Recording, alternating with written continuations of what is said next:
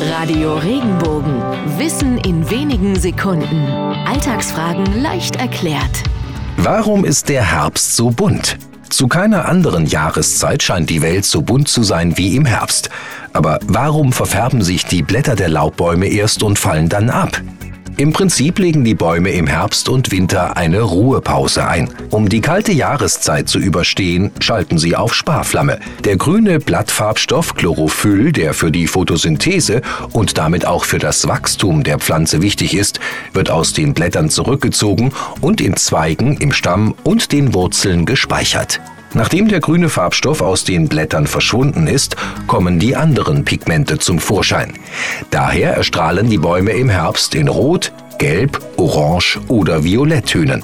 Da mit dem Rückzug des Chlorophylls die Blätter auch von der Lebensader des Baumes abgeschnitten werden, trocknen sie nach und nach aus und fallen ab.